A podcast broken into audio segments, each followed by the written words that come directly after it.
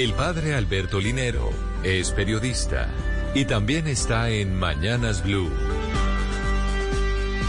6 de la mañana, 41 minutos. La única mascota que he tenido en mi casa se llamaba Tyson.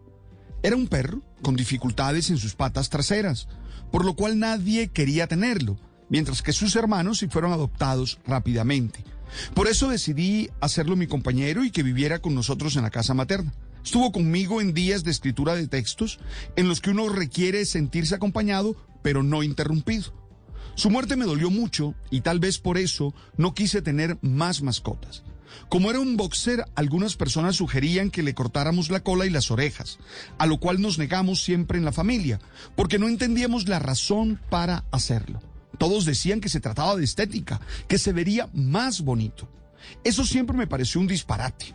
Pero no es extraño en una sociedad que ha exaltado modelos de belleza por encima de todos los demás argumentos y que manifiesta constantemente un gran vacío ético, o por lo menos una distorsión de los principios. Por eso celebré la noticia de ayer en la que se nos aclaraba que en Colombia no se puede mutilar a los animales por razones estéticas, ya que ellos no son cosas que se encuentran a disposición de los humanos, sino que son seres sintientes que merecen que nosotros luchemos por evitar su sufrimiento.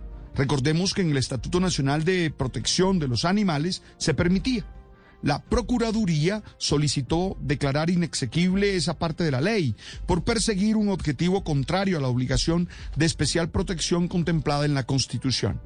La buena condición humana no solo se manifiesta en el buen trato con las otras personas, sino en el cuidado y la protección de los animales. Quien maltrata a un animal por placer y capricho es mala persona, así tenga los mejores títulos académicos y pose de ser bondadoso es hora de que comprendamos que no somos el centro del planeta, que formamos parte de un sistema y que debemos cuidarlo todos.